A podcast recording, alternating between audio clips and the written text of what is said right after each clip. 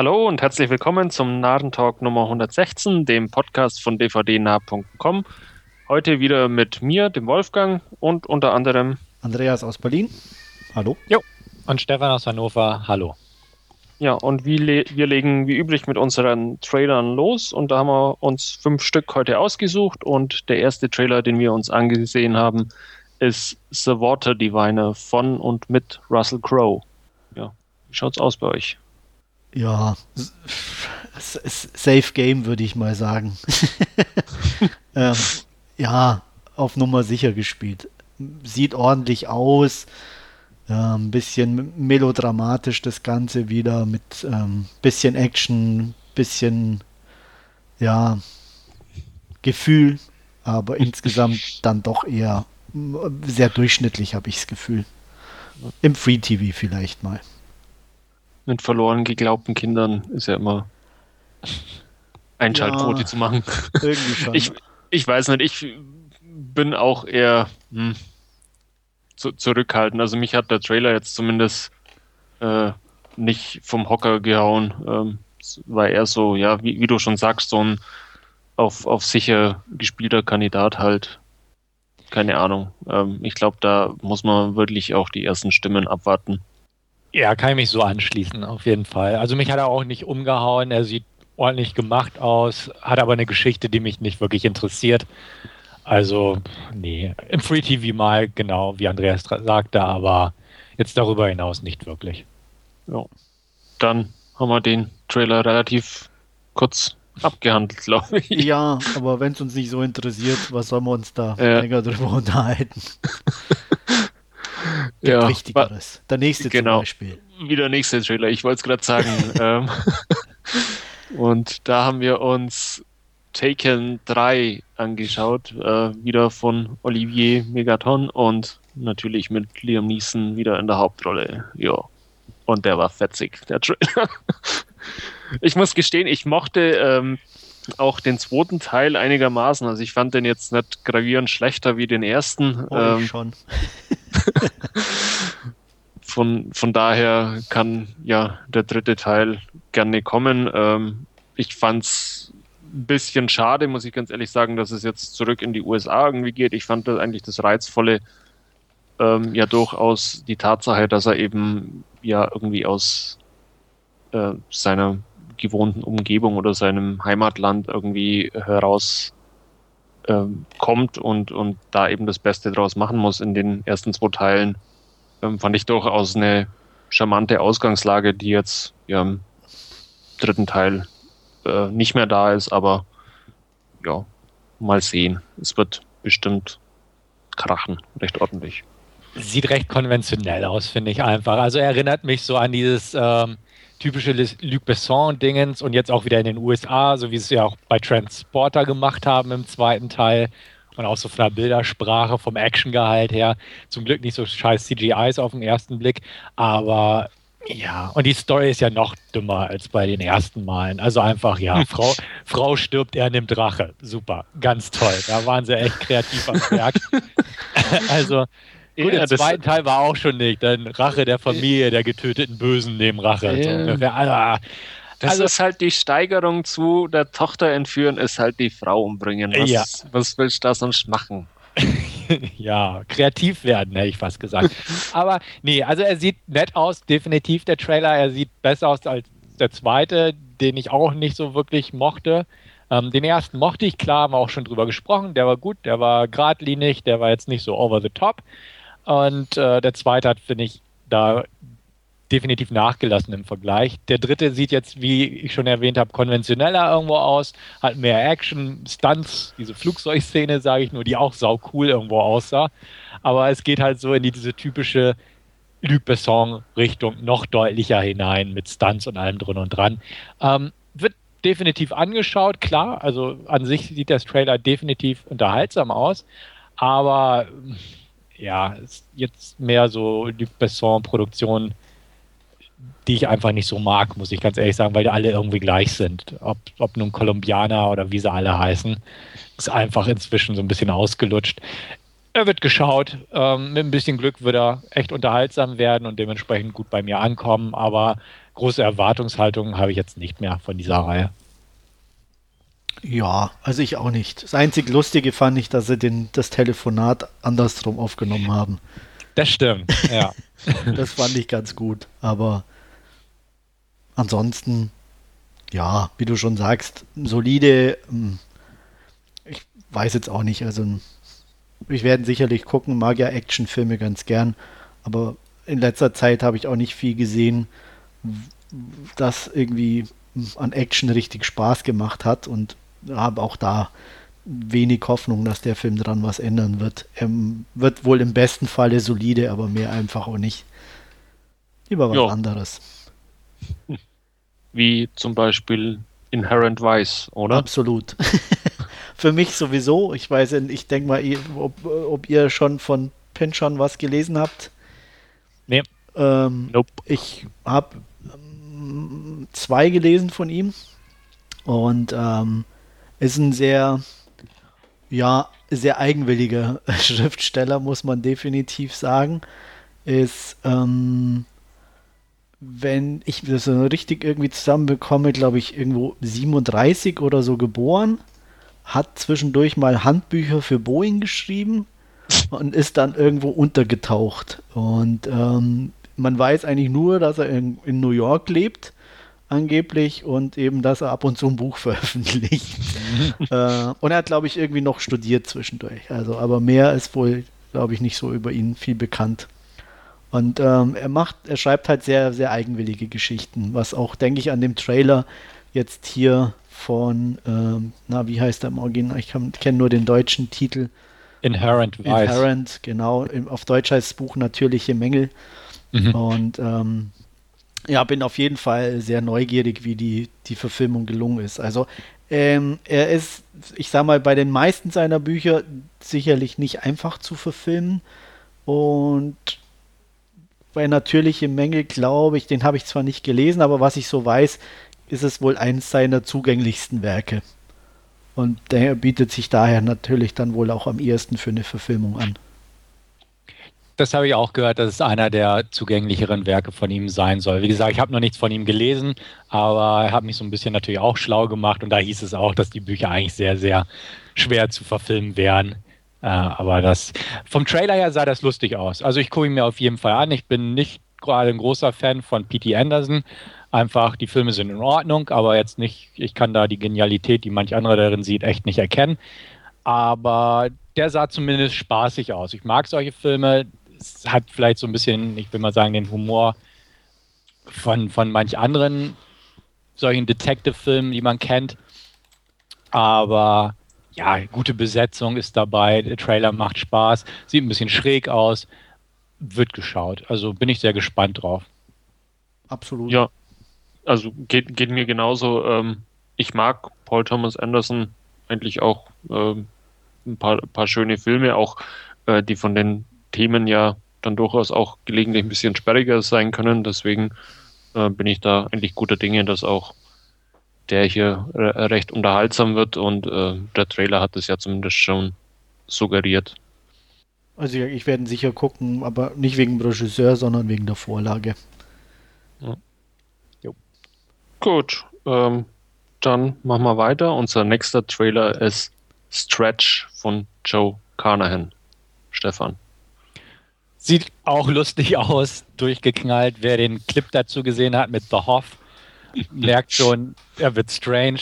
Äh, diesen strangen Humor hatten wir natürlich auch in Carnahan's Smoking Aces, den auch viele ja nicht mögen, den ich ganz, ganz nett fand. Das mal so mal wieder mit dem Wort zum Schreiben. Aber den hier, das ist ja halt so eine kleine Low-Budget-Produktion von ihm gewesen, die eigentlich ursprünglich kaum Vertrieb gefunden hat, trotz der namhaften Besetzung, die jetzt irgendwie ähm, in den nächsten Tagen in den USA eine Video-on-Demand-Veröffentlichung erfährt und bestenfalls in ein, zwei Kinos laufen wird. Also läuft irgendwie so komplett unterm Radar weg, in der Hoffnung, so einen kleinen Kult-Following vielleicht zu finden. Ähm, ja, man muss es sehen, ob es denn wirklich Spaß macht als Ganzes. Aber ja, also allein durch die Besetzung bin ich neugierig geworden. Die Handlung haut mich jetzt nun wirklich nicht um oder so. Aber auch hier, wenn da ein bisschen schräge Unterhaltung, die auch noch kurzweilig ist, bei rumkommt, bin ich dabei. Ja, also geht mir genauso. Ich Smoking Aces finde ich okay, ähm, ist einigermaßen kurzweilig und ähm, ja, was ähnliches, denke ich, wird das auch werden hier mit Stretch. Laien sicher mal, aber mehr auch nicht. Ja, ich fand den Trailer auch witzig. Ähm, wie Stefan schon sagt, die Besetzung ähm, durchaus sehr sehenswert. Ähm, Jessica Alba natürlich. äh, und ja, Smoking Aces mochte ich auch, ähm, fand den auch sehr lustig und wenn Stretch da in eine ähnliche Richtung geht und ähm, der Trailer und auch, auch der Clip mit äh, The Hoff suggerieren das ja irgendwie, ähm, dann wird der bestimmt auch, ja, recht witzig und kurzweilig anzuschauen. Gut, dann hat man noch einen, den letzten Trailer, und zwar Blackhead von äh, Michael Mann. Ähm, für mich ein Must-See. Ähm, allein, ja, Michael Mann, die, die Thema mit den Hackern, ähm, Hongkong als Schauplatz, ähm, ja, alles Sachen, die mir entgegenkommen. Von daher, ähm, ja, werde ich mir auf alle Fälle anschauen oder äh, auf Blu-ray kaufen. Anschauen werde ich ihn auch, aber irgendwie hat mich der Trailer relativ ernüchtert zurückgelassen, möchte ich mal fast sagen. Einfach, ich mag Michael Mann definitiv. Man sieht seine Einflüsse und seine gewohnten Stilmittel, aber das war es auch irgendwie schon. Also man hat wieder so eine gritty Schießerei mit drin, die man aus ne, diversen Michael Mann-Filmen kennt. So die Optik, inzwischen seine Videooptik, die man auch schon kennt. Ähm, gut, die Hacker-Thematik spricht mich jetzt nicht ganz so an. Die ist, die ist sicherlich okay und zeitgemäß und so. Aber ja, okay muss man so hinnehmen, ist in Ordnung. Die Darsteller haben mich jetzt auch nicht so hinterm Ofen hervorgelockt. Aber wie gesagt, einfach, vielleicht hatte ich auch einfach zu hohe Erwartungshaltung oder dachte, Mensch, hier, oh, der neue Michael Mann, mal gucken. Aber irgendwie habe ich nur ganz viele Michael Mann-Zutaten zusammengewurstelt gefunden. Und ähm, ja, man muss es sehen. Ich glaube nicht, dass der Film schlecht ist, definitiv nicht. Und geguckt wird er auch. Aber so rein vom Trailer her hätte ich gedacht, hm, ja, kommt da noch was. Hoffentlich kommt da noch was. Mal gucken. Und irgendwie habe ich Lust bekommen, mir The Insider nochmal anzugucken, weil das ein Michael Mann-Film ist, der gerne verschwiegen wird oder untergegangen ist, in dem nicht geschossen wird und so. Und auf den hätte ich echt mal wieder Lust. Das ging mir auch dabei durch den Kopf, irgendwie aus irgendwelchen Gründen. Ja, er hat mich auch, muss ich sagen, ein bisschen kalt gelassen. Er sieht optisch natürlich wieder klasse aus. Ich meine, das kann Michael Mann ohne Zweifel. Aber der Rest ja, wie, wie, Stefan schon sagt, eigentlich typisch Michael Mann. Und ähm, deswegen für mich. Was ja nicht schlecht sein muss. Nee, absolut nicht. Ähm, aber es ist halt, wie gesagt, altbekannt und ähm, ja. irgendwann verliert es halt so ein bisschen den Reiz. Ähm, kann trotzdem ein guter Film sein, will ich nicht abstreiten. Ähm, ich werde ihn auch sicherlich gucken, aber ähm, Euphorie oder so habe ich definitiv nicht. Gut. Dann hätten wir unsere Trailer damit abgehakt und kommen zu unseren Last Scene. Und da wird Andreas anfangen mit Under the Skin. Ja, sehr gehypter Film. Ähm, auch sehr kontroverser Film. Und ich nehme es mal vorweg, also für mich definitiv ein Film, den man lieben oder hassen kann. Es geht, es ist ähm, sehr, äh, wie soll ich sagen, ein realistisch gehaltener Film, trotz der sehr unrealistischen Story. Es geht um eine Frau, die aus dem Nichts auftaucht. Man sieht am Anfang, wie ähm, sie eine Tote entkleidet, der ihren Sachen anzieht und im Endeffekt mit einem Van durch ähm, Schottland fährt, äh, wahllos äh, Männer verfolgt, diese anspricht und äh, bei bestimmten Gegebenheiten ähm, mitnimmt und ähm, sie nimmt die mit und ich möchte da nicht verraten, was mit denen passiert, aber auf jeden Fall ist sie zu, zu gezwungen, ähm, immer wieder neue Männer an Land zu ziehen. Parallel dazu bekommt man mit, dass es ähm, einen Motorradfahrer gibt, der sozusagen Spuren verwischt. Und ähm, eines Tages lernt sie mehr oder weniger einen Mann kennen, der sehr unerfahren ist sexuell, weil er Neurofibromatose hat. Dem erlaubt sie sozusagen zu fliehen, was nicht nur für ihn Schwierigkeiten bedeutet, sondern auch für sie. Und ähm, sie begibt sich dann mehr oder weniger auf die Flucht. Und was sie dann auf der Flucht erlebt, das möchte ich nicht vorwegnehmen, Ähm, aber das ist sozusagen dann das letzte Drittel vom Film und ein bisschen anders zum, zum Rest. Ähm, ja, es ist ein schwer beschreibbarer Film. Er lebt extrem von den Bildern, von den sehr reduzierten Bildern, von, von der Soundkulisse. Er hat extrem klasse Soundkulisse, der Film. Ich würde auch echt sagen, es ist ein Film trotz der spärlichen Optik definitiv fürs Kino, weil ich mir den echt geil vorstellen kann mit einer riesengroßen Leinwand und entsprechendem ähm, Soundeffekten und so, die man zu Hause vielleicht nicht ganz so hinbekommt, trotz Dolby Surround. Er ist, wie gesagt, sehr sparsam, sehr realistisch gehalten am Anfang. Man weiß nicht, was vor sich geht. Es wird auch überhaupt nichts erklärt.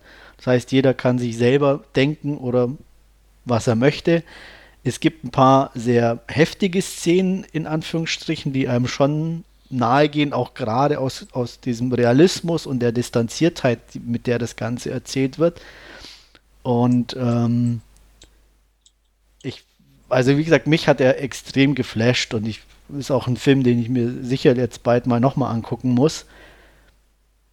Ähm, Scarlett, ich habe mir von ihr nichts erwartet, aber sie spielt echt super, muss ich sagen. Also sie muss eigentlich nicht spielen, in Anführungsstrichen, aber das Reduzierte bringt sie echt klasse auf den Punkt. Ähm, alle anderen sind im Endeffekt Laien, die irgendwo aufgegabelt wurden, wirklich, indem sie da rumfuhr und Leute angesprochen hat, die teilweise sogar auch mit versteckter Kamera gefilmt wurden. Ähm, der Motorradfahrer ist äh, ein echter Motorradrennfahrer, der da engagiert wurde, weil er sch extrem schnell und bei schlechtem Wetter in Schottland natürlich fahren musste. Also, ähm, wie gesagt, sehr realistisch gehalten, das Ganze. Und ähm, ja, einfach ein Seherlebnis, ein Hörerlebnis, ein, ein, ein äh, Erlebniserlebnis sozusagen. Und äh, für mich einer der besten Filme des Jahres 2014 ich kann echt nur sagen, unbedingt angucken, auch wenn man ihn hinterher äh, ziemlich scheiße finden darf, gar keine Frage. Aber es wäre schade, wenn der Film an vielen vorbeigeht. Deswegen von mir ähm, nicht eine Empfehlung, aber eine, eine, eine ähm, Ansehanweisung. unbedingt angucken, ihn auch gerne scheiße finden, aber so Filme sind selten und deswegen muss man den unbedingt gucken. Ich finde den absolut genial, deswegen von mir auch die volle Punktzahl 10 von 10. Ja. Ich bin unschlüssig. Muss ich ganz ehrlich gestehen. Ähm, ähm, Verstehe ich. Also, wie gesagt, ich kann dir aber echt nur sagen, versuch's, guck ihn dir an. Ja. Ähm, er kommt ja bei uns jetzt auch auf Blu-ray raus. Leih ihn dir einfach aus. Ja. Ähm, ich sag mal so, du hast dir bestimmt schon schlechte Sachen auch ausgeliehen. Und wenn er dir nicht gefällt, hast du halt eine schlechte Sache mehr gesehen. Aber äh, ich, ich finde schon, dass man ihn gesehen haben sollte.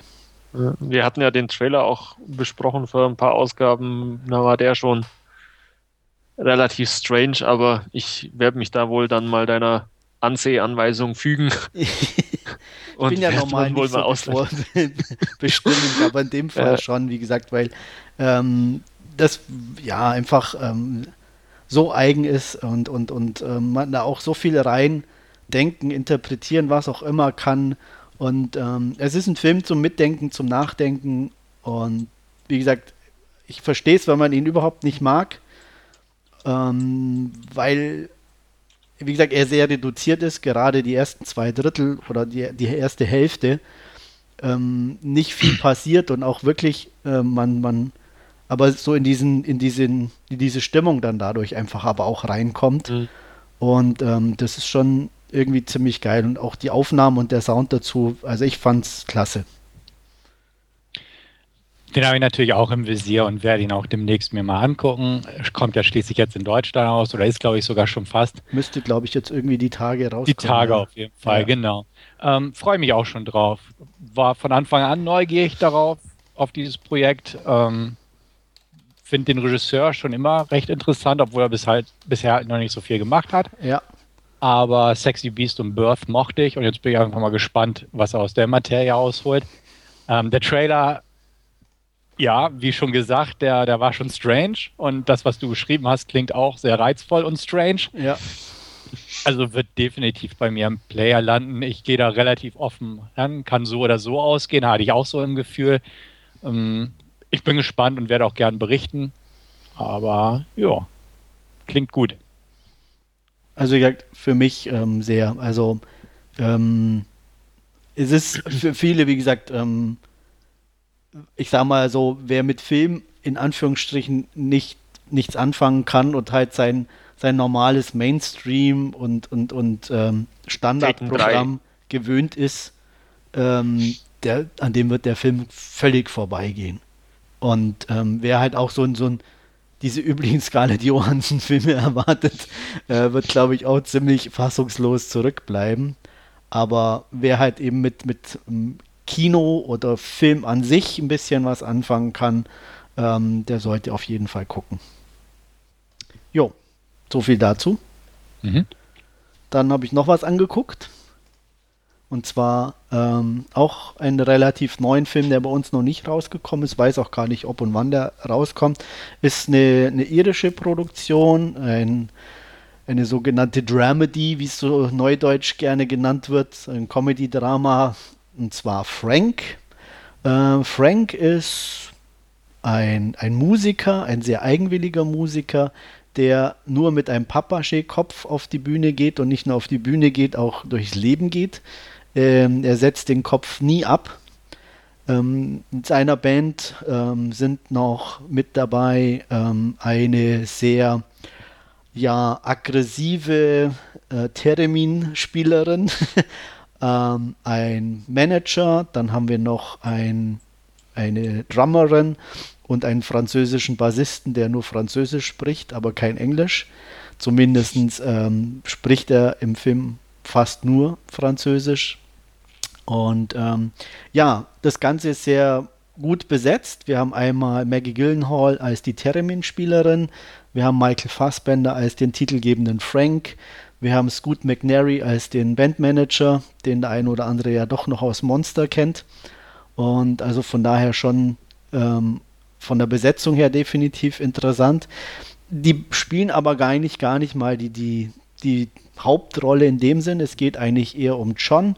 John ist so ein, so ein Möchtegern-Musiker, der dauernd versucht, irgendwelche Sachen ähm, zu komponieren, die sich aber einfach alle ganz furchtbar schlecht anhören. Und er eigentlich auch der Meinung ist, dass er, dass ihm einfach, dass er eine zu gute Kindheit hat, um irgendwie gute Lieder zu schreiben.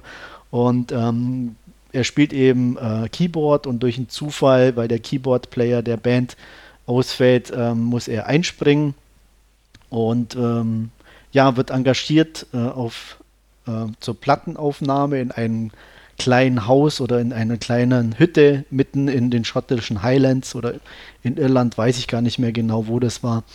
Und ähm, ja, auf jeden Fall geht es mehr oder weniger darum, dass jeder so seine Probleme hat und die Probleme nicht mal der mit dem riesen Kopf am größten sind, sondern eigentlich von jedem Einzelnen. Ähm, das Ganze wird dann ein bisschen ja noch konfuser, indem John diese ganze Erfahrung, die er da macht, äh, über die sozialen Medien veröffentlicht. Er bringt äh, Videos auf YouTube hoch und äh, macht Tw Tweets und so, ähm, sodass mehr oder weniger immer mehr Leute von der Band erfahren, obwohl sie noch gar nichts Richtiges aufgenommen haben. Ähm, weil es aber alle so interessant finden, werden sie zu äh, South by Southwest eingeladen, um da bei den Newcomern zu spielen.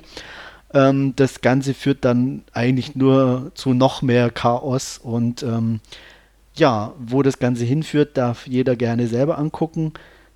Es ist sehr interessant gemacht. Michael Fassbender spielt wirklich hervorragend, muss man sagen, obwohl man nichts von seinem sieht.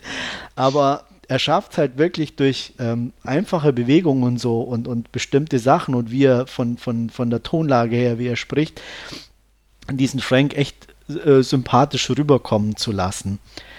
Ähm, auch die anderen sind alle eigentlich super besetzt und wie gesagt, es ist so im Endeffekt so ein bisschen Gruppentherapie in der Gruppe sozusagen. Und Gruppe eben nicht nur, äh, weil es mehrere sind, sondern auch eben als Band, was nicht uninteressant ist das größte Problem, was ich eigentlich damit hatte, war, dass es leider der, der falschen Person folgt, weil dieser John mit die uninteressanteste äh, Person an der ganzen Geschichte äh, ist und er eigentlich auch, mh, mm, ja, so dieses eigentlich fast schon ähm, wie soll ich sagen, konventionellste Entwicklung und, und äh, alles mitmacht und ähm, man eigentlich auch schon ihn gar nicht so mag.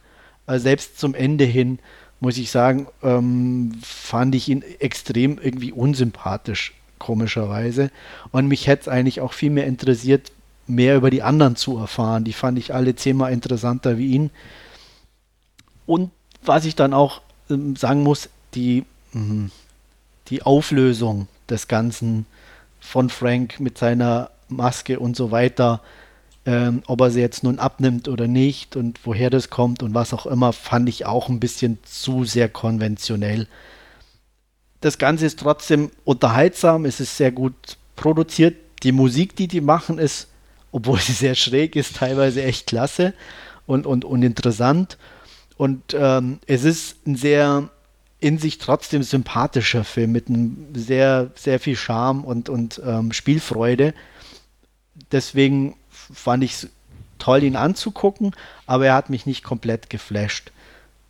Dazu, wie gesagt, hätte ich eigentlich lieber mehr von der Band selber erfahren und, und, und ähm, die ganze Entstehungsgeschichte mit diesem South bei Southwest, was dann danach noch passiert, war dann schon wieder, wie gesagt, fast zu konventionell im Vergleich zur ersten Hälfte. Ähm, trotzdem sehenswert und ich vergebe sieben von zehn Punkten. Ja, wird eines Tages bestimmt mal geguckt. Ist für mich eher so ein Leihkandidat. Ähm, ja. Trailer sah nicht aus, definitiv. Schauspieler sind in Ordnung. Ähm, aber auch da, so von der Geschichte her, hat es mir nie so richtig umgehauen oder packen können das, was du jetzt sagst, klingt alles in Ordnung, aber für mich halt einfach wie so ein klassischer Leihkandidat. Ja. Ist auch, denke ich, eher was für Wolfgang, weniger für dich. Okay. Okay. ich habe mich jetzt äh, aber trotzdem prinzipiell mal Stefan angeschlossen. Ja, das schon, aber rein vom von dem her, wie gesagt, was, vom, von, von den Interessengebieten her oder so, okay. hätte ich gesagt, auf jeden Fall, dass es eher in, in deine Sehgewohnheit ein bisschen reinpasst äh, okay. und nicht so sehr in Stefans dann werde ich mal, wenn er dann mal in Deutschland erscheint, äh, gerne mit hoher Prio auf die Leihliste. Absolut. Also wie gesagt, man sollte ihn gucken, äh, ja. wer so Filme mag. Ähm, er hat seine Qualitäten ja. und ähm, gibt auch viele, die den super gut finden. Wie gesagt, mich hat er nicht ganz überzeugt, aber ähm, ja, kann ja nicht jeder Film perfekt sein. Mhm. Jo, so viel zu meinen Last Scene und ich gebe ab. Gut, dann mache ich weiter. Ich habe mir mal wieder eine Serie angeguckt, ähm, deklariert als Serie, aber irgendwo doch eher eine Miniserie, nämlich True Detective.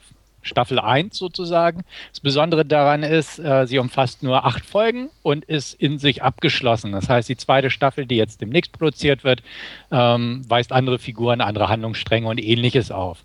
So kann man sich aber schön gleich von vorne weg auf acht Folgen konzentrieren und äh, ich muss schon mal vorab sagen, ich habe sie sehr genossen. Aber vorab, worum geht's? Also, es geht um zwei Detektive, Detectives, kurz Polizisten genannt in den USA.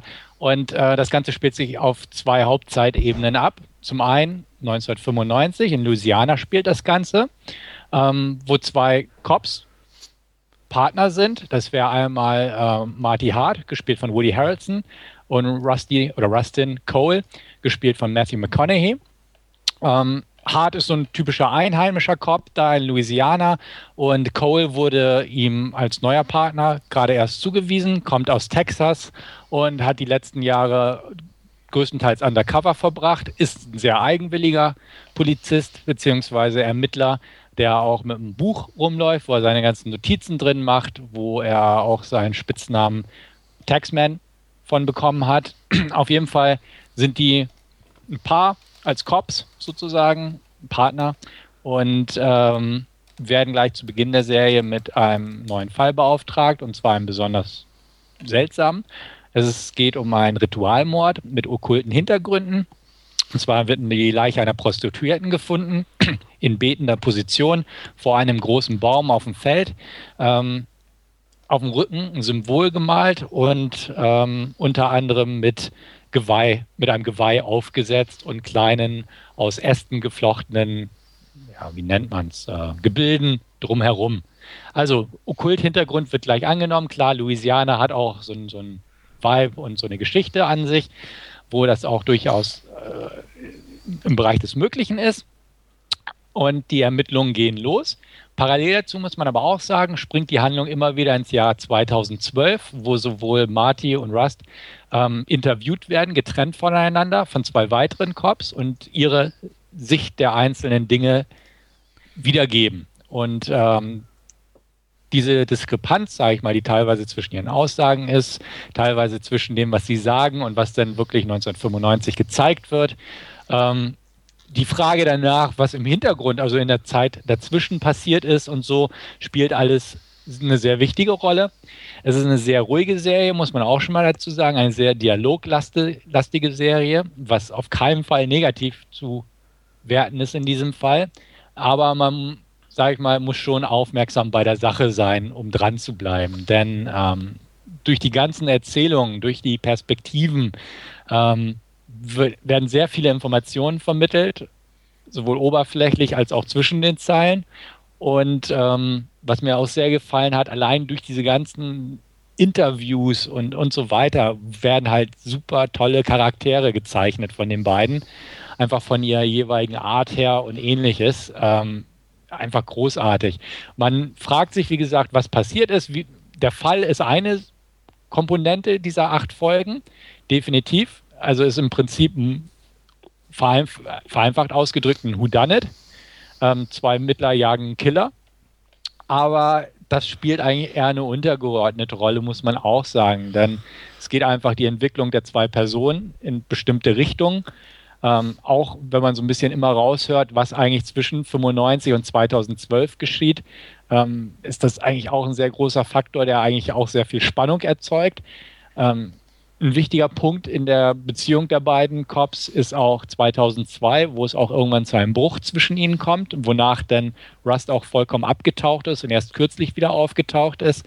Und an einem bestimmten Punkt der Geschichte, wie es auch denn zu erwarten ist, ähm, ja, kommt die Zeit, also wird, die, wird das Jahr 2012 sozusagen wieder eingeholt und dann geht es von da aus ebenfalls noch ein Stück weiter.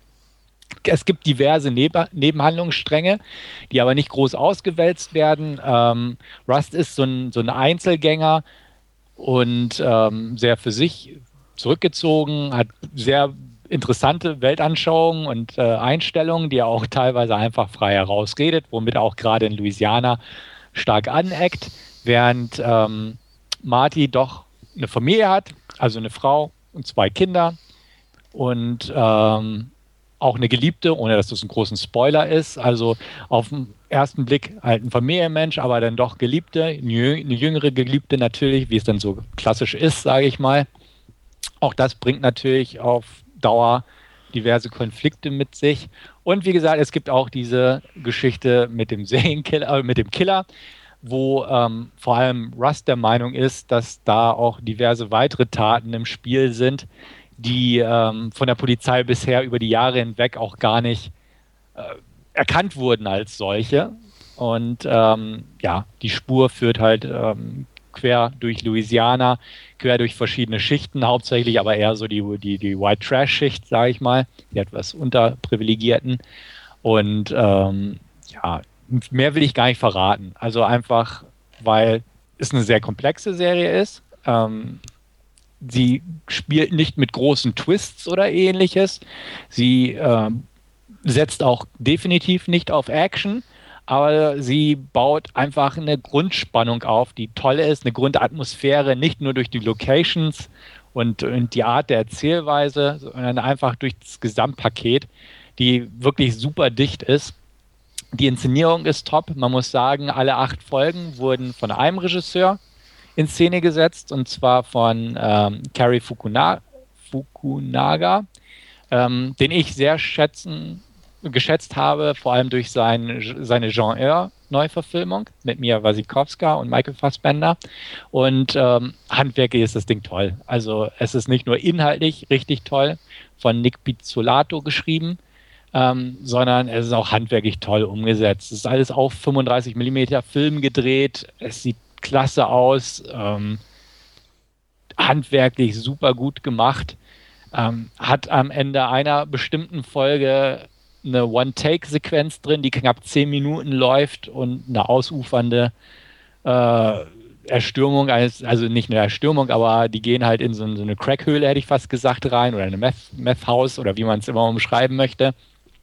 Mit Flucht, mit herannahenden Polizisten, durch Häuser, durch, über Gärtenzäune, äh, Gartenzäune und ähnliches. Und das Ganze, wie gesagt, in, in One-Take gemacht. Knapp zehn Minuten lang. Das Ganze ist einfach tricktechnisch Wahnsinn und äh, ganz klasse gemacht. Ähm, das ist auch so der Action-Höhepunkt, sage ich mal, der Staffel. Und äh, die nächste Folge ist komplett kaum mit Action gesegnet, aber dafür von der ähm, Erzähleweise hochklassig. Einfach da laufen die Plotstränge richtig zusammen. Äh, ich bin einfach begeistert von der Serie und ähm, muss sagen, ich kann sie jedem an Herzen legen, weiß aber auch, also kann sie nicht jedem am Herzen legen, nämlich Leute, die kurze Aufmerksamkeitsspannen haben und ähm, ich sag mal, eher sowas wie Transformers mögen, statt sowas wie äh, Under the Skin oder so, um mal irgendwie jetzt ein bisschen bei den Vergleichen zu bleiben. Die, also Transformers und kurze Aufmerksamkeitsspannen und Action und Shiny und sowas ähm, wegbleiben. Da, die werden nur da leiden, hätte ich fast gesagt. Denn ich kenne zwei Leute, die gelitten haben und mir eigentlich nach jeder Folge gesagt haben, passiert da noch was?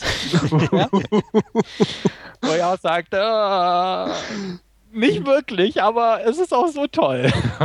also, das, das ist, glaube ich, ganz hart. An sich kommt die Serie gut weg und auch, äh, ich habe nochmal nachgeguckt, sie hat im Moment ein Rating von 9,3 von 10 in der IMDb bei zigtausend, 100.000, über 100.000, 150.000 Bewertungen. Also sie kommt einfach gut an, weil muss man auch ganz klar sagen, die Darsteller sind top. Also Matthew McConaughey ist eh gerade im Moment so auf dem Höhenflug und hätte man noch vor ein paar Jahren Matthew McConaughey gesagt, er würde so eine komplexe Rolle meistern, hätte, hätten einige von uns gelacht. Aber inzwischen hat er es drauf und das beweist er auch gerade hier wieder. Woody Harrelson ist auch toll. Michelle Monaghan sieht man auch immer wieder gern, spielt zum Beispiel Woody Harrelson Frau. Ähm, die Nebendarsteller sind in Ordnung, haben aber eher eine untergeordnete Rolle, denn es wird wirklich auf die Hauptdarsteller sich konzentriert.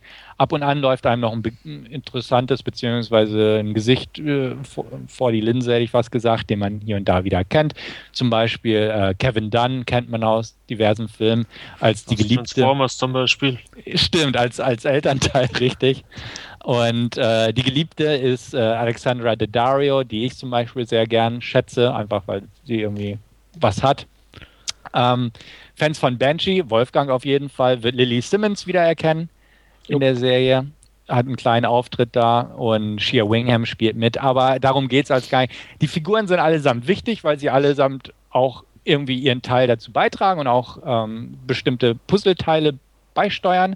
Aber es geht um die Hauptdarsteller hauptsächlich und da äh, Matthew McConaughey und Woody Harrison einfach top, nichts dran auszusetzen.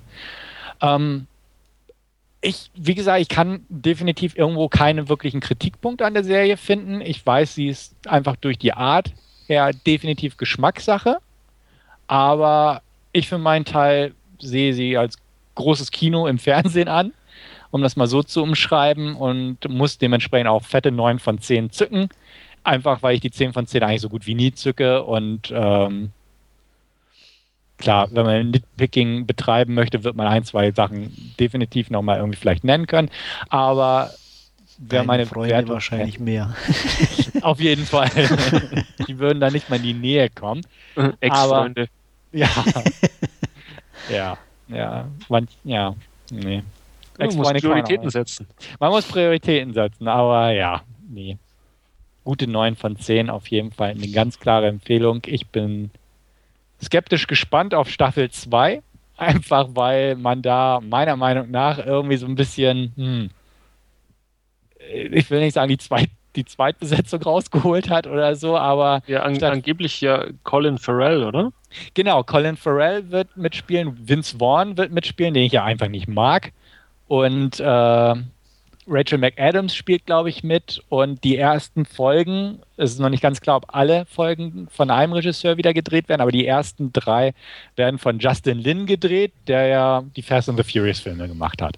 Und das ist schon mal für mich so ein, so ein Schmerz in, in der Brust, so ungefähr, wo ich mir auch denke, okay, entweder legen sie es komplett anders an oder beweist sich jetzt mal in dem Bereich, aber irgendwie bin ich etwas enttäuscht und sehr skeptisch einfach. Ähm, Staffel 1, dicke 9 von 10 von mir. Ähm, Wolfgang hat ihn, hat sie schon gesehen, wird glaube ich ein paar Worte da noch zu sagen.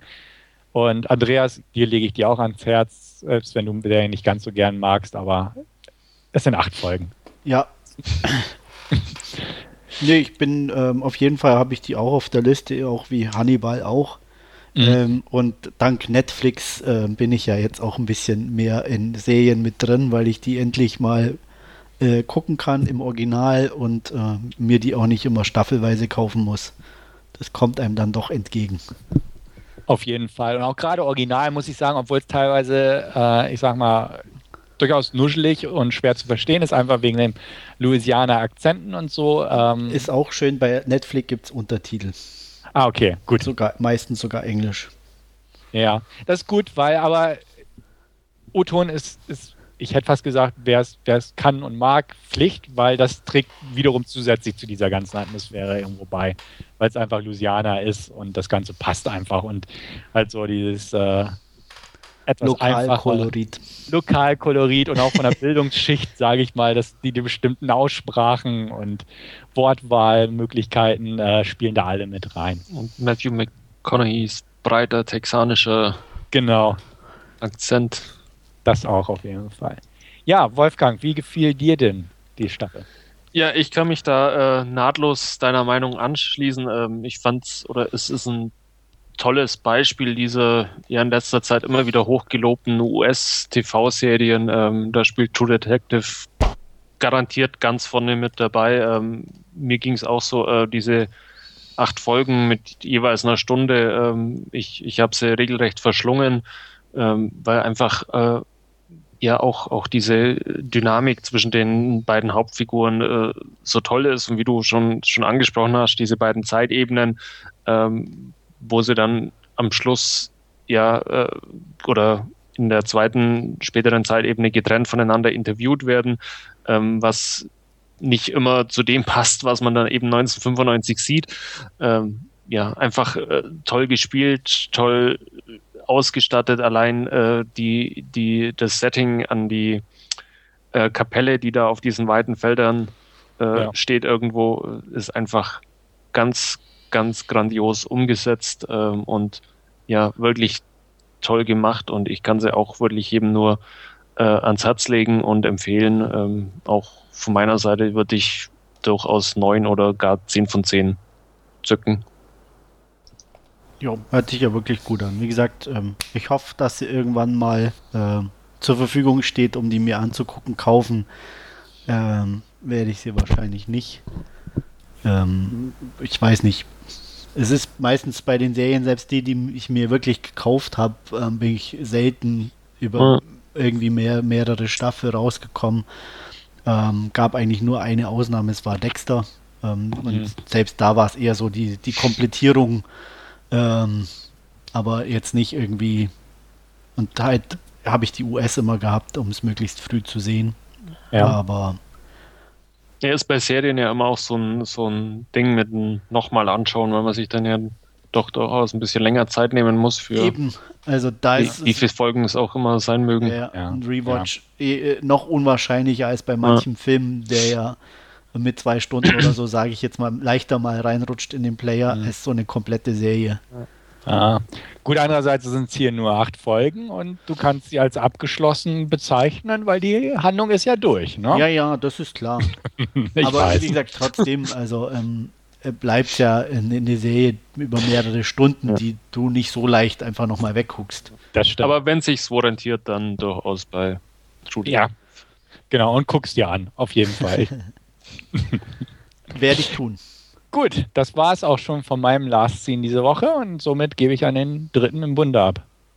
Ja, und dann kommen wir von einer hochgelobten Serie zur nächsten und ich habe quasi ähm, ja, den kostenlosen Probemonat bei Netflix gleich voll ausgenutzt und habe mir die ersten beiden Staffeln von Orange is the New Black angesehen.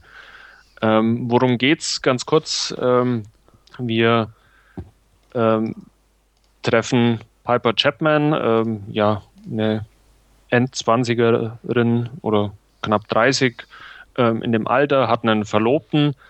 Ähm, die beiden wohnen zusammen, gehören zur New Yorker Mittelschicht, ähm, stehen eigentlich beide mitten im Leben, planen ähm, die Hochzeit und auf einmal holt eben Piper ihre Vergangenheit ein.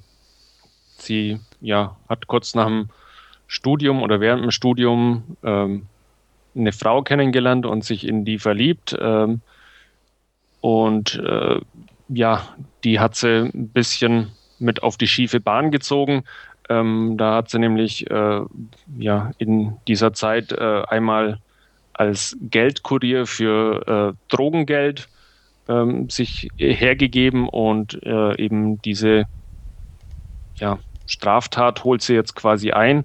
Ähm, sie wird äh, verurteilt zu, ähm, ich glaube, 15 oder 18 Monaten Gefängnis, was auch immer es waren, ich weiß es nicht mehr genau, und äh, muss die eben ja in einer Frauenvollzugsanstalt in der Nähe von New York äh, antreten und das ist quasi auch der Beginn der ersten Folge, äh, wo dann quasi dieser Haftantritt ansteht. Ähm, ja, die junge Frau aus eben der erwähnten New Yorker Mittelschicht trifft dann doch eher auf ja, ähm, eine sozial eher weiter unten angesiedelte äh, Belegschaft oder Belegung dieses äh, Gefängnisses und muss sich dann ähm, ja mit allerhand schräger Gestalten und Figuren, sei es in Form von Mitinsassen, aber auch von ähm, den entsprechenden Wärtern oder ähm, auch ja, äh, Counselor oder na, wie heißt's? Hilf mir einer. ähm, äh, Therapeuten oder sowas? Ja, nee, nee, nicht ganz äh, so, so, so ein ja, Sozialarbeiter? Ja, sowas in die Richtung äh, muss ich mit den Leuten eben äh, entsprechend arrangieren. Äh, das Ganze ist ähnlich wie True Detective, würde ich jetzt fast schon sagen, immer sehr stark in Rückblenden auch wieder aufgezogen, ähm, weil man einfach ähm, diese ja, einzelnen Mitinsassen meistens in eine oder eine pro Folge immer so ein bisschen in Rückblenden äh, erfährt, äh, was, was die Hintergrundgeschichten ähm, ja, der einzelnen Frauen sind. Parallel gibt es auch immer ein bisschen mehr Hintergrund äh, zu der Geschichte von, von Piper Chapman. Äh, das Ganze ja, ähm, wird ein bisschen auf die Spitze getrieben, auch äh, dass ihre ehemalige Geliebte ebenfalls Mitinsassin in ähm, dem Gefängnis ist, was natürlich zu zusätzlichen Spannungen führt. Ähm, ihr Verlobter wartet quasi äh, sehnsüchtig, bis sie wieder ähm, zurückkommt und ähm, ja, das Ganze ist natürlich nicht so einfach, wie man sich es dann vor dem Haftantritt quasi vorgestellt hat, sondern äh, es tun sich immer äh, neue Herausforderungen für die Beziehung, aber auch äh, für sie selbst innerhalb von diesem Gefängnis auf.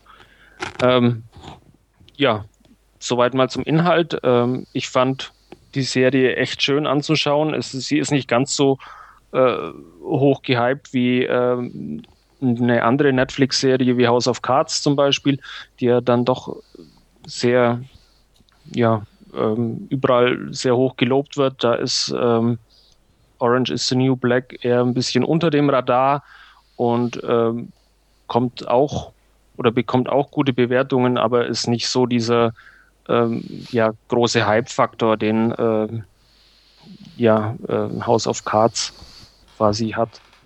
Ähm, ich fand die Besetzung toll. Äh, Taylor Schilling spielt die Hauptrolle, ähm, fand ich sehr sympathisch in, in dieser äh, Rolle und dieser äh, Zwiegespaltenheit eben zwischen ihrem ja, in Anführungszeichen normalen Leben und dem, was sie da dann äh, im Gefängnis erwartet, auch die anderen Darsteller äh, fand ich sehr, sehr toll gespielt. Unter anderem ähm, Kate Mulgrew spielt mit, äh, die man als, als Captain Janeway aus Star Trek Voyager kennt, ähm, die ja eine äh, russische Küchenchefin äh, im Gefängnis spielt, ähm, die auch relativ viel Screentime hat und äh, eine relativ interessante Hintergrundgeschichte, aber auch äh, der Verlobte, der von Jason Biggs gespielt wird, ähm, den man aus American Pie kennt und äh, viele, viele andere. Taryn Manning, die eine White Trash äh, spielt, die ähm, ja relativ aufbrausend ist oder Laura Prepon, äh, die man eben aus, aus der 70s Show hieß, hieß glaube ich, die Serie damals, äh, ja. kennt, die die ehemalige Geliebte von äh, Piper spielt. Und äh, ja, so lernt man über sehr, ja, über die einzelnen Folgen sehr viele eben dieser Figuren kennen. Ähm, ich habe mich köstlich amüsiert. Es ist auch äh, so eine Mischung aus Drama und Komödie, Dramödie oder wie, wie hast du vorhin genannt, Andreas? Ja, Dramedy. Dramedy, genau.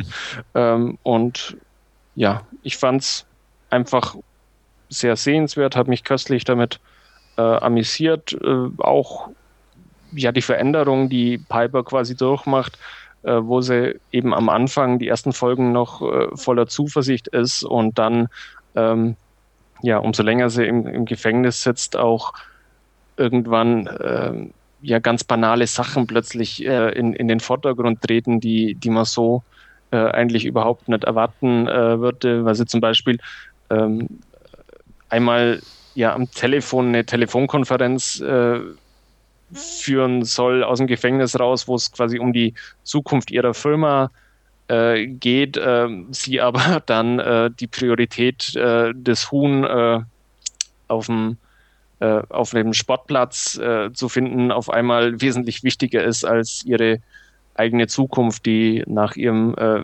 Gefängnisaufenthalt ja ihr wieder bevorsteht. Also ähm, so diese ja, Wahrnehmungen und, und, Prioritäten, die sich einfach mit ähm, zunehmender Haftzeit äh, verschieben. Und das ist, äh, glaube ich, oder ist relativ schön dargestellt in der Serie. Und wie gesagt, ähm, ich hatte meinen Spaß damit. Ähm, ich würde es jetzt nicht jedem empfehlen, ähm, aber durchaus sehr sehenswert, meiner Meinung nach.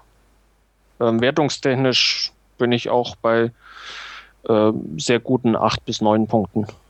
Und Andreas, ich glaube, du hast schon ein paar Folgen ja, ich habe angesehen. drei Folgen angeguckt. Ganz gehypt bin ich noch nicht, muss ich sagen. Also mir plätscherte das Ganze ein bisschen zu sehr hin ähm, darstellertechnisch auch gerade, wie du schon angesprochen hast, ähm, Kate Mulgrew als äh, russische Damsel in der Küche ähm, war mir schon fast ein bisschen zu viel Overacting. Das lag mir jetzt nicht ganz so. Ähm, ja, auch ähm, wie sie sich da rausgewunden hat aus diesem äh, Hungerstreik in Anführungsstrichen, der hier da auferlegt wurde. Ah, das war schon alles ein bisschen sehr bemüht in meinen Augen. Hm, es wird besser. Okay. Also, dann, also ich werde die erste Staffel zu Ende gucken. Ähm, Wenn es wirklich besser wird, okay, aber mal schauen. Äh, hat, hat glaube ich, einen fiesen Cliffhanger, wenn mich nicht alles täuscht. Die erste ja, Staffel. selbst fiese Cliffhanger haben mich ja, nie so. dazu du, du äh, angeleitet. Da, ja. Nö, wenn es mich nicht interessiert, kann okay. der noch so fies sein. Äh, muss ich dann nicht weiter gucken. Aber wie gesagt, ich bin erst bei drei Folgen es ist nicht ganz schlecht, aber so mh, hm, gepackt hat es mich noch nicht. Okay. Auch keine Panzer Tucky. Was bitte? Die, äh, die Figur von Taryn Manning. Ich weiß gar nicht, wie, wie oft die jetzt vorkam in den ersten Folgen. Das habe ich jetzt nicht mehr so in Erinnerung. Aber das war für mich irgendwie so dieses Highlight, ähm, diese White Trash-Figur irgendwie, die nee. Ich könnte jetzt niemanden da rausheben oder der mich da irgendwie extrem angesprochen oder interessiert hätte. Bis jetzt zumindest. Also wie gesagt, ich, ich werde berichten, wenn ich die erste Staffel ja. durch habe. Gut. Ja, also ich hatte die auch ein bisschen auf dem Schirm, aber ich muss sagen, es gibt im Moment so viele Serien, die ich gucken will. ja. Da ist die ähm, nicht so weit oben. Also ich denke mal irgendwie, wenn, dann wird es nur durch Zufall irgendwie sein, aber ähm, da, da kommt zu viel. es gibt zu viel. Und ja, da komme ich eh nicht hinterher, hinter meine, meine Blu-Rays da im Regal mal abzuarbeiten. oh ja, mein POS steigt und steigt und wächst genau. und wächst. ja, ich, ja. ich, muss, ich muss gestehen, ich habe da bei Netflix auf die Liste jetzt so viele Serien gepackt. Ich könnte, glaube ich, jetzt ein halbes Jahr Urlaub machen und Genau, das ist es nämlich. Also wäre gut eingedeckt mit Serien und, und noch so viel, vielen Sachen, die es anzuschauen gibt. Dexter habe ich mir unter anderem draufgepackt, Andreas. Ähm, ja. Da gibt es die sechs Staffeln äh, zum Anschauen und ja. Jetzt sind aber acht. Oder acht, dann kann ja, ich mir also zumindest nee, mal die also ersten die sechs, sechs, anschauen. Genau, die kannst du schon mal, aber es sind dann insgesamt äh, acht. Okay, ich, bis ich dann wahrscheinlich durchbringe, gibt es ja, vielleicht die letzten dann beiden. Die anderen auch. wahrscheinlich auch, ja. ja. Also dementsprechend hört sich alles ganz interessant an und ich hatte, wie gesagt, sie auch aus dem, auf dem Schirm aber ich werde irgendwie nicht dazu kommen in absehbarer Zeit. Ja. Aber wir haben ja festgestellt, es gibt so viele ähm, gute Serien, gerade auch ähm, deswegen ja, ja. Muss, muss es nicht unbedingt Orange is the New Black sein, sondern ja, durchaus auch was anderes.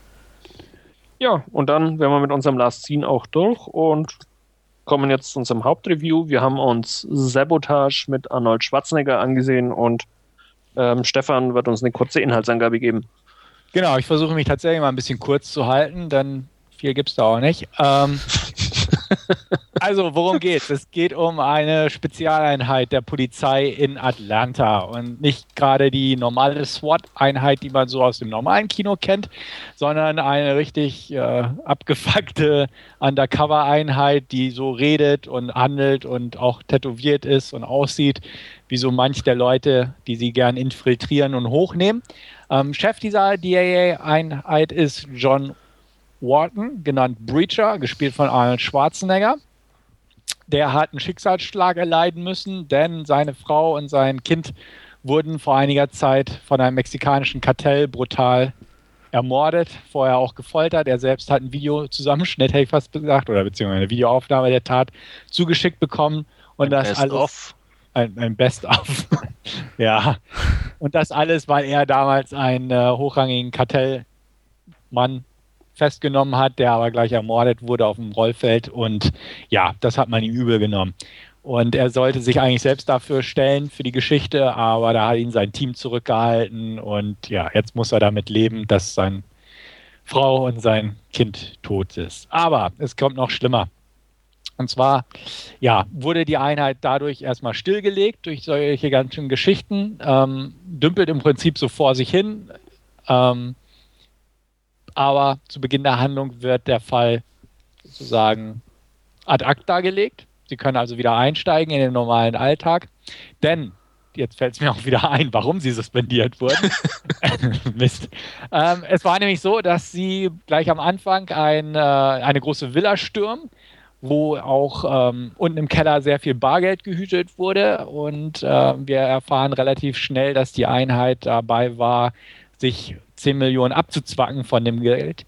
Ähm, allerdings sind sie nicht damit wirklich durchgekommen, denn das Geld, was sie durch, ja, ich sag mal, einen äh, recht äh, halbwegs gewieften Plan in die Kanalisation befördert haben, ähm, ist verschwunden. Man weiß nicht genau, wo das Geld hin ist. Wer es jetzt geklaut hat, war es jetzt äh, irgendein Obdachloser, sage ich mal, der in der Kanalisation gehaust hat oder dann doch vielleicht, in Klammern wahrscheinlicher, ein Teammitglied.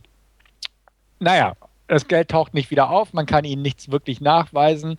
Also waren sie so lange beurlaubt, jetzt sind sie wieder im Dienst und können ja das machen, was sie am liebsten machen, nämlich Verbrecher zur Strecke bringen. Ansonsten haben sie das weitergemacht, was sie am liebsten machen, nämlich rumhängen, äh, böse sein, Drogen nehmen und solche Geschichten.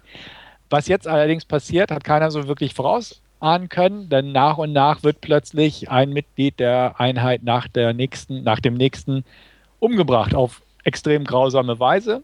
Und zwar teilweise so, wie es für mexikanische Kartelle ähm, notorisch bzw. gewohnt ist.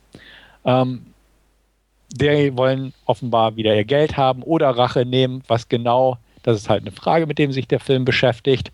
Aber auf jeden Fall wird es relativ eng, denn nach und nach fällt halt ein Mitglied nach dem anderen zum Opfer. Zudem kommt noch eine Polizistin ins Spiel, die sich dem ganzen Fall annimmt und der Sache auf den Grund gehen will, was da, da eigentlich der, die ganzen Hintergründe und ähnliches sind.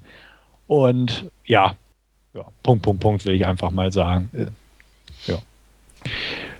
Gut, fange ich einfach mal an, würde ich mal sagen, wenn ihr nichts gegen habt. Nö. Okay. Also, ja, Sabotage. Hieß früher mal Ten, danach hieß, hieß der Film Breacher, wurde ursprünglich von Skip Woods geschrieben und dann von äh, David Ayer überarbeitet. David Ayer ist ein Regisseur, den wir alle kennen, von Werken wie ähm, ja, Harsh Times oder kürzlich erst End of Watch, den wir besprochen haben. Ist natürlich auch bekannt für seine Drehbücher, unter anderem für Training Day, Street Kings und so weiter. Ähm, der hat sich dieses Projekt geschnappt. Wie gesagt, wurde ordentlich überarbeitet, das ursprüngliche Drehbuch. Und ähm, meiner Meinung nach ist da ziemlich viel durcheinander geraten irgendwie. David Ayer muss man auch stilistisch, stilistisch sagen, ist ja dafür bekannt, halt äh, sich sehr gut auf den Straßen von Los Angeles auszukennen. Sehr gritty, sehr realitätsbezogen geht an die Geschichte ran. Ähm, hier hat er jetzt im Prinzip ein Drehbuchkonstrukt bekommen, was eigentlich extrem unrealistisch ist und nicht einfach so, also auf Street-Level, wie er sonst gearbeitet hat. Äh, dieser Gegensatz dürfte im Vorfeld einen gewissen Reiz besessen haben. Für mich hat es zumindest so der Gedanke daran, dass er jetzt mit seinem gritty Realismus einfach mal eine Handlung angeht, die, die jetzt nicht so gerade wirklich in dem Bereich ist, wo er vorher war, sondern einfach so ein, so ein typisches Schwarzenegger-Vehikel in Anführungsstrichen, obwohl dann doch nicht so typisch, wie wir bestimmt nachher mal herausarbeiten werden. Ähm, ich fand es interessant, aber das, das Endergebnis ist einfach ein Kuddelmuddel, äh, gerade im letzten Akt, wo man merkt, dass die an sich mit, mit dem Stil des Films rumgericht, rumgeschnibbelt haben und rumgearbeitet haben, mit der Ausrichtung des Films und irgendwo ist dabei echt so die Logik auf der Strecke geblieben, obwohl nach fünf Minuten dachte ich auch schon, äh, Moment mal. Es ist kein Spoiler, es geht damit los mit diesem Einstieg in der Villa, wo halt ein Riesenhaufen Geld steht. Man zwackt 10 Millionen ab, haut es in die Kanalisation, sprengt das Geld in die Luft, sodass alle Spuren verwischt werden und man nie, eigentlich ja nie rausfinden dürfte, dass das Geld fehlt. Und so sinngemäß in der nächsten Szene konzentrieren sich die Ermittlungen darauf, dass genau 10 Millionen Dollar fehlen. Wo ich mir dachte, äh? Woher zum Teufel wussten die, dass 10 Millionen Dollar fehlen? Es ist völlig strunzig. Und es wird auch nie erklärt in dem Film. Korrigiert mich, wenn ich falsch liege. Nee, ging mir genauso. Aber es ist so, wo ich denke, ey Leute, das, das kann doch nicht. Lazy erwartet ihr, dass wir, Genau, erwartet ihr echt, dass wir das schnuppen, so ungefähr? Ja, ähm, haben sie erwartet. Offenbar schon. Ähm, aber das ist so ein Punkt und ja, gegen Ende wird es halt noch wilder. Aber das sind so Punkte, über die ich einfach gestolpert bin und ich nehme es jetzt einfach auch mal weg. Ey, die Dialoge gingen gar nicht bei dem Film. Also, wir saßen in einer Runde und irgendeiner sagte, und das ist jetzt nicht politisch korrekt, aber welcher Förderschüler hat die Dialoge geschrieben? Hat einer von meinen Kumpels gesagt. Und ja, nichts gegen Förderschüler, definitiv nicht. Ich arbeite auch mit denen zusammen. Aber die Dialoge sind echt scheiße gewesen. Ich muss auch sagen, ich habe ihn auf Deutsch gucken müssen, wegen dem Bekanntenkreis in dem Fall, die einfach keinen Bock auf Englisch an dem Abend hatten. Okay. Aber die waren echt scheiße. Also richtig schlecht. Richtig, richtig Schulhof schlecht. Und sie gingen mir auf den Keks, weil sie auch so vordergründig abgeranzt waren, die Dialoge, denn die waren ja alle so, so ghetto, hätte ich was gesagt, die Cops. Und ah. ja, mussten sie ja. Ja, mussten sie ja, aber. aber die waren nee. ja nur so gut, weil sie total, weißt du, mitten ja. in der Szene drin waren und ja. nicht auffielen. Ich weiß. Ja, hast du wieder den Film überhaupt nicht verstanden? War. Nein, ich sagte, ich weiß und dennoch. ja, es war mir zu, zu ranzig. Aber macht ihr erstmal weiter. Ja, du hast Skip Woods als Autor ja schon äh, erwähnt. Wenn man sich da jetzt die Filmografie des Herrn anschaut und dann Sachen sieht wie Passwort Swordfish oder ähm, noch schlimmer A Good Day to Die Hard, dann weiß man in etwa, was auf einen zukommt. Ähm, ja, ja, aber es war immer noch ein David Ayer-Film. ja, und das ist das Erschreckende an der ganzen Tatsache, da, äh, dass David Ayer ich eigentlich ja für einen wirklich guten und talentierten Regisseur halt, zumindest in diesem Genre, wo er sich bewegt, ähm, da auch etliche gute filmische abgeliefert hat, auch, auch was Drehbücher angeht, wie, wie Training Day unter anderem. Und dann ist es echt ein Schlag in die Magengegend, quasi sich Sabotage anzuschauen. Ähm, es ist unglaublich. Es geht los mit, mit dieser Szene, wie du sagst, äh, mit diesem Raid auf, auf, auf dieses Drogenhaus und die 10 Millionen, die man abzwackt und dann, ähm, ja, der Tatsache, dass man einfach, dass, dass die Einheit suspendiert wird, weil von den explodierten Geld 10 Millionen fehlen. Ähm, und, und es geht irgendwie so mit nichtssagenden und, und belanglosen äh, Aneinanderreihung von, von Szenen, die nicht zwangsläufig auch was miteinander zu tun haben müssen, ähm, weiter. Und das ist irgendwie, ja, für, für einen Regisseur wie, wie David Ayer erschreckend, fand ich. Ja, ist einfach mh, hm, komplett Chaos im Endeffekt. Ja. Ich glaube, da wusste wirklich keiner so recht, was irgendwie auch, ich weiß nicht, ähm, als nächstes geschehen soll oder wo die Geschichte auch hinführen soll was man, denke ich, auch an den alternativen Enden irgendwie sieht, dass irgendwo kein, kein Konzept oder kein das Skript wirklich so ein bisschen ähm, in alle möglichen Richtungen entwickelt wurde, weil keiner genau wusste, wo es hingehen soll. Ähm, mhm. Das war irgendwie das größte Problem an der ganzen Geschichte. Ähm, was ich sagen muss, ist, die Action war gut. Ja. Also, die Action war gut, die war hart. Ja, also da kann man sich nicht Punkt, beschweren. Also ähm, da muss ich echt sagen, von der Optik her und so, wie das Ganze umgesetzt war, war es jetzt nie so schlecht. Da habe ich schon Schlimmeres gesehen. Aber ja. wie ihr schon sagt, also die Story und die, die, die Entwicklung ja. dahin und die Dialoge. allein die, die blöden Spitznamen von dem ganzen Team. Ja, ja. Das war ja. alles so. Ja, wie gesagt, also. Und es, es, ist auch in jedem Slasher beschwert man sich darum, äh, darüber, so also von wegen, ach, die Figuren, den, den, die sind belanglos oder ach, hoffentlich sterben sie bald. Hier sind die Figuren so, so unsympathisch, alle, die dann auch noch auf brutalste Weise irgendwie umgenietet werden, beziehungsweise nicht mal umgenietet, sondern dahingerafft werden, dann niedergemetzelt, teilweise ja, oder zu Hackfleisch gemacht in einem Zug, so ungefähr, durch einen Zug. Ähm, aber die sind einem so egal, weil man denkt, ey, das sind alles Ärsche die können ruhig sterben. Und äh, vor allem weiß man ja auch durch die ersten Minuten, dass die total korrupt sind und alles. Durch diesen, diesen Coup, in Anführungsstrichen, der da schief läuft. Es ist, weiß ich nicht, auch dadurch irgendwie ist es völlig egal, was aus den Figuren wird. Und ob Breacher jetzt da ne, vor, vor seinem Camcorder sitzt und seine Frau sterben sehen muss, das hat ihn ja auch nicht sympathischer gemacht. Ähm, ja, also ich fand es in Ordnung, dass Arnie die Rolle gespielt hat. Ich möchte jetzt nicht über diesen Prolo äh, Epilog am Ende reden, da komme ich später nochmal drauf, aber ich finde es in Ordnung, dass er mal so eine Rolle gespielt hat. Die war okay. Ich, ja. Wie gesagt, Und ich bin kein. sogar, er hat im Vergleich zu den anderen auch gar nicht mal so schlecht gemacht. Nee, also das meine ich damit. Also er hat, er hat sich, ich bin kein Fan von Arnie, aber hier fand ich ihn absolut okay. Irgendwo von der Art her, definitiv. Aber wie gesagt, auch so dieses, dieses einfach, wo will dieser Film drauf hinaus? Will er jetzt einfach drauf hinaus, düster und gritty zu sein oder dann doch irgendwie äh, wollte man da vielleicht denken, okay, Anis Karriere könnte doch mal wieder einen Push in die richtige Richtung vertragen. Also hat man da diesen, diesen Epilog in Mexiko noch dran gehabt, dran geklemmt, wo ja einfach so eine typische Ani-Szene ist. Ani mischt ein Lokal auf. ähm, ja, also es, es gerade auch die, die von Andreas erwähnten alternativen Enden gehen ja teilweise in extrem andere Richtungen. Ja. Und äh, hier wirkt es wirklich so, okay, wir, ne, wir dürfen ja, Punkt, Punkt, Punkt nicht so böse dastehen lassen oder ne, den und den müssen wir ein bisschen besser dastehen lassen. Also wählen wir mal diesen Ausgang, ja. so ungefähr. Vor allem, also ich muss es spoilern, es, es bleibt mir nichts anderes übrig. Dieses erste oder das eine alternative Ende wenn man sich vorstellt, Arnold Schwarzenegger, ich weiß nicht, wie groß er ist, aber ich sag mal 120, 130 Kilo wird er wohl immer noch auf die Waage bringen, oder? Ja, relativ gut ja. durchtrainiert ist er auch.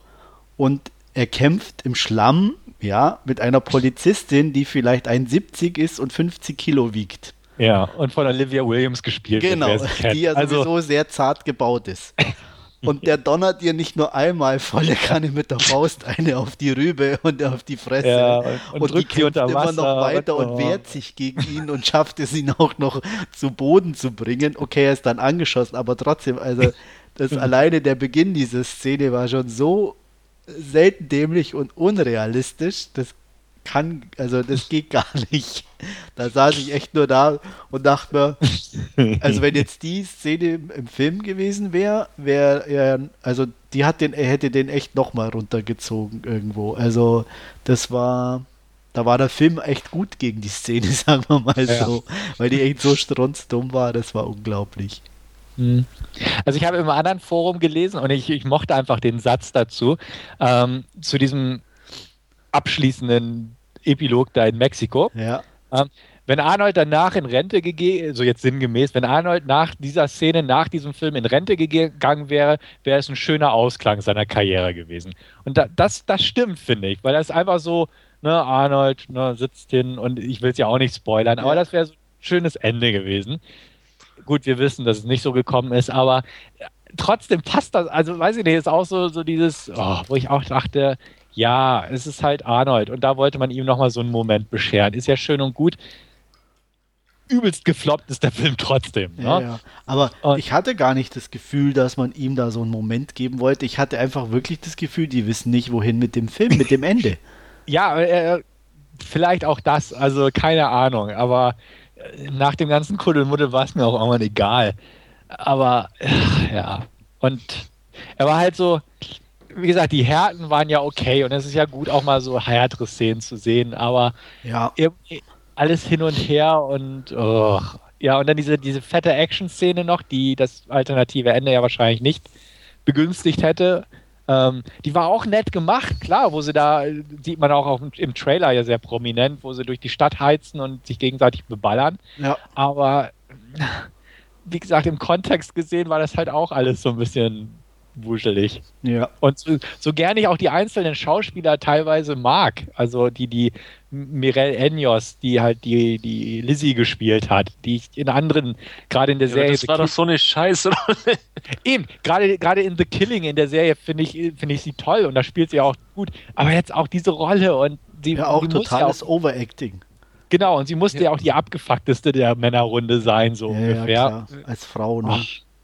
Ja, genau. Muss und doppelt so abgefuckt sein wie die Männer. Richtig. Ja, was dann in diesen blöden Dialogen resultiert, die du ja schon angesprochen hast, Stefan, äh, die man ihr da äh, in den Mund gelegt hat, äh, ja, passt gar nicht. Ja, ja, und dann denkt man auch, oh Mann, und ach, ach ja, Terence Howard gibt es ja auch noch und ja, der, den mag ich sowieso nicht. Also genau, dem, also da. Also der, den finde ich immer so langweilig. Ja. Ich, ich würde nicht mal sagen, dass er ein schlechter Darsteller ist, aber ist er, er, wirkt, er wirkt so langweilig und auch mhm. immer so gelangweilt in seinen Rollen.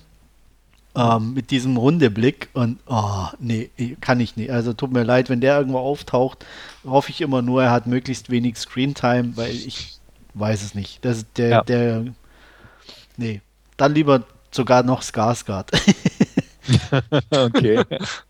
ja, also deswegen, äh, an sich, sage ich mal, denke ich mal, war irgendwo ganz okay. Am Anfang das Projekt gedacht, aber so irgendwann haben sie sich da selbst auseinandergebaut mit Umschreiben des Drehbuchs, mit wahrscheinlich noch irgendwie ne, drei verschiedene Versionen gedreht und dann noch im Schneidetisch versucht zu retten, was noch zu mhm. retten ist. Ja, ähm, Material kann es nicht liegen, weil wie ihr schon sagt, ähm, es sind ja das ein oder andere alternative Ende drauf. Es sind auch knapp 20 Minuten Deleted Scenes, glaube ich, noch auf äh, der Blu-ray. Also ja. Ja, die ich, ich glaube angeguckt habe. Also. Nee, ich auch nicht. Ich auch nicht. nee, aber da war vermutlich am Schneidetisch dann die Auswahl zu groß. Ja, ja. Und man hat mit ziemlicher Sicherheit immer die falsche Szene genommen. So ja. hat es zumindest den Anschein ein bisschen. Doch, ah ja, hat sich irgendwann gedacht, okay, ich drehe als nächstes einen Film mit Brad Pitt, der wird schon. so, ja. Lass der, den der, macht, der macht es selber. Lass mal den hier mal so, ja. ja. ja. da ist ja auch die Handlung ein bisschen äh, massenkompatibler, sage ich jetzt mal. Ne? Genau, und deswegen sage ich ja, also prinzipiell so der Reiz aus seinen, seiner gritty Herangehensweise und seiner Betrachtung naja, massenkompatible fand ich eigentlich ganz interessant, auch hier schon einfach. Ja. weil es so eine nette Kombination ist. Gerade jetzt bei dem Weltkriegsfilm ist ja schon wieder eine ganz andere Geschichte, ja. weil der absolut massenkompatibel aussieht. Aber hier hätte man so, sage ich mal, irgendwie so das Beste von beiden irgendwo so ein bisschen hinkriegen können, weil es ist ja auch so im Prinzip dieses Milieu, Drogen, äh, Urban und so, was man von ihm ja. einfach kennt aber dann halt mit so einem Plotkonstrukt drum, das einfach. Also ich, ich habe ein bisschen das Bonusmaterial äh, gesappt und mir ist da ein äh, Interview-Schnipsel äh, von, von David Ayer über den Weg gelaufen, ähm, wo er eben äh, gesagt hat, dass ja Arnold Schwarzenegger sich äh, seine Regisseure quasi aussucht äh, und er, er da einfach irgendwie geehrt davon war und das natürlich dann nicht ablehnen konnte oder irgendwie so das kann man natürlich auch sehen. Ja, das dann durchaus scheinbar so auch so, so ein Punkt war, sich des Projektes anzunehmen. Und äh, wie schon gesagt, also die Ausgangsbasis ist ja durchaus äh, nicht schlecht. Äh, die Handlung hätte man durchaus was machen können. Auch die Besetzung ist ja ja, ähm, Story an sich nicht zu vernachlässigen. Klar, ähm, Maulwurf aber, und was weiß ich ja. und ähm, so. Ich meine, klar nichts Neues, aber das einigermaßen solide dargeboten und, und ein, ein, ein normales Skript, ähm, ja. dann wäre das Ganze mit den Härten und mit der Action, denke ich, recht unterhaltsam geworden. Klar, und die Szenen an sich waren ja auch gut umgesetzt. Also handwerklich von ihm jetzt äh, war es auch nicht so das Thema. Und äh, wie gesagt, durch die Dialoge und so, klar, es gibt das Skript vor, natürlich, da hat er das Skript überarbeitet, hätte es noch ein bisschen irgendwie deckeln können, aber es ist einfach, da, da konnte er auch nicht mehr viel reißen, glaube ich, wenn er am Set auftaucht mit so einem Drehbuch. Nee. Und, und da, ja.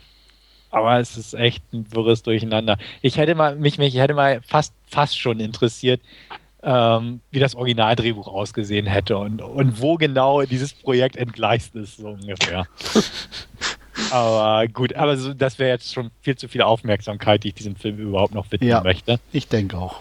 Ja. Ja, aber es ist einfach die Tatsache, dass es einfach so unfassbar schlecht ist, das Ergebnis von, von dem, ja, wie die Ausgangssituation war. Und da macht man sich dann irgendwo schon Gedanken und da geht es mir dann auch ähnlich wie dir, Stefan, äh, an, an welchem Punkt ist dann das so abgestürzt, das Projekt? Oder muss er dann zum Set von Fury und hat keine Zeit mehr gehabt oder was weiß ich?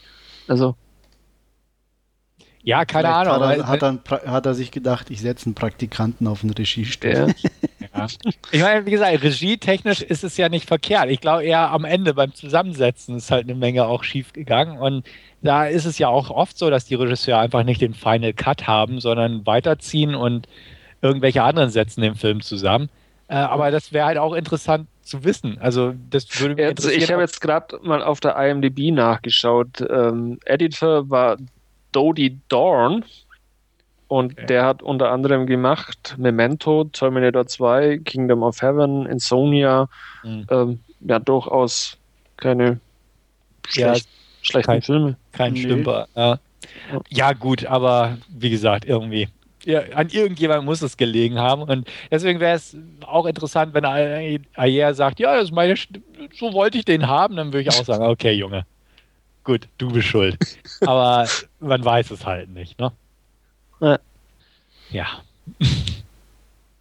Betretenes Schweigen. Ich ja, äh, bei sowas auf jeden Fall. Man muss ja. da irgendwie schweigen, glaube ich. Ja. Aber schweigen wollen wir nicht in Sachen Bewertung. Und da bin ich mal gespannt. Ja, also ah, ich, mhm. ich, ich, eins und, also ich sag mal, 0 und 1 vergebe ich ja meistens nur, wenn ich mich total darüber aufgeregt habe oder abgebrochen habe. 2 ist dann schon, ja, so geärgert, aber fertig geguckt. Drei bin ich meistens dann so, wenn ich mich nicht geärgert habe, als aber einfach stinkend langweilig fand. Das fand ich auch nicht, weil es eigentlich so schlecht war und wie gesagt, die Action und äh, die Optik mhm. eigentlich einigermaßen okay war und ich echt überrascht war, wie, ich will nicht sagen gut, aber wie, wie angenehm Schwarzenegger rüberkam, fand ich fast. Mhm. Ähm, deswegen bin ich bei einer 4 von 10. Ich habe lange überlegt und, und ich, ich bin mir immer noch unschlüssig, ob ich jetzt eine 3 oder eine 4 gebe. Mein erster Gedanke war auch eine 4 von 10 zu geben. Ähm, ich ich halte noch dran fest irgendwo. Eigentlich ist es ein Dreier-Kandidat, aber wie du selbst sagst, ne, auch weil Arnold mir hier auch gut gefiel im Vergleich zu sonst. Und, und prinzipiell es läuft und es irgendwie so wirklich so, so, so, ein, so, ein, Autounfall ist, den man sich anguckt und denkt, okay, ja, wow, äh, wie konnte das passieren, so ungefähr. Ähm, ich ich gebe mal eine, eine ganz, ganz haarscharfe 4 von 10 auch. Ja, ich bewege mich da im gleichen Rahmen. Ich schwanke auch zwischen 3 und 4, aber ja, wenn dann letztendlich auch bei der ähm, vier landen. Und jetzt äh, Interesse halber nochmal an euch, weil ich es auch nicht mehr ganz im Hinterkopf habe. Wir hatten ja Last Stand schon besprochen im Podcast. Mhm. Und mir ist jetzt im Vorfeld eben in Vorbereitung auf den Podcast eben auch über den Weg gelaufen. Ähm, oder ich habe es an ein paar Stellen, glaube ich, auch gelesen, dass eben The Last Stand so, so ein Reinfall war. Und ich habe jetzt gerade mal nachgeschaut. Ich habe Last Stand mit äh, sieben von zehn bewertet und kann den Reinfall jetzt so nicht nachvollziehen, fand den auch deutlich besser als eben Sabotage. Wie waren das bei euch dann damals? Also ich habe Last Stand eine gute 4 von 10 gegeben. Ähm, ähm, aus anderen Gründen. Aber Last Stand hat halt mich auf anderer Ebene, ja, man muss ja sagen, dann doch ein bisschen besser unterhalten. Den mochte ich zwar auch nicht so gern, aber der war halt nicht so ein, so ein Chaos irgendwo. Der war sehr straight und so typisch ah. Ani und vielleicht auch deswegen. Und äh, ja, also anders. Er, er ist besser, sehe ich auch so. Er ist keine Katastrophe, auch, auch, um Gottes Willen, möchte ich auch auf keinen Fall sagen, aber jetzt auch nicht für mich viel besser. Ich hatte eine 6 von 10 gegeben, also ich fand den schon okay. besser. Oh. Besser fand ich ihn auch, aber. Ja, aber ich, ich fand den zwei Punkte besser. ja, ganz, ganz klar. Ja, also ich sehe es auch so, dass der hier schlechter ist. Definitiv. Und ähm, ja, ich kann eher verstehen, dass der hier gefloppt ist, aber es sind ja beide Katastrophe ja. gewesen. Aber ja. Naja. Was soll's. Was soll's. Ich glaube, Ayer kommt relativ unbeschadet raus aus dieser Geschichte. Ja, allein durch seinen nächsten Film und äh, ja gut, Arnold, oh, oh, und, bei den anderen, bei Sam Worthington oder so, da weiß ich dann eh schon einmal, dass sie überhaupt mitgespielt haben, weil sie so blass waren in, ja, ja. in oder die Rollen so blass waren. Ähm, von daher, ja. Genau. Wird, wird, wird auch keinem irgendwie lang anhaften wahrscheinlich, aber irgendjemand wird dann Sabotage mal wieder aufbringen und dann werden sich alle daran erinnern, wie schlecht er war. Ja. Genau, wahrscheinlich auf irgendeiner Liste, was hat David Ayer, David Ayer eigentlich so gemacht und so ja. Best and Worst und da wird irgendwie mal so das schwarze Schaf wieder ausgegraben. Ja. Erinnert ihr noch an das Jahr, an dem er Sabotage mach, drehte? Nein, wir uns auch nicht, aber hier habt ihr ihn wieder so ungefähr. Also ja, ich denke auch, das ist ein Film, der, der wird weggehen und dann war es das. Ja. Jo. Gut. Dann noch irgendwelche last, letzten Worte zu Sabotage oder anderen Schwarzenegger-Filmen? Mhm.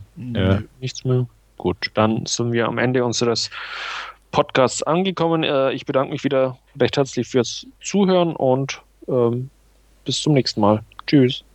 Bis zum nächsten Mal. Ciao, ciao. Jo, bis dann.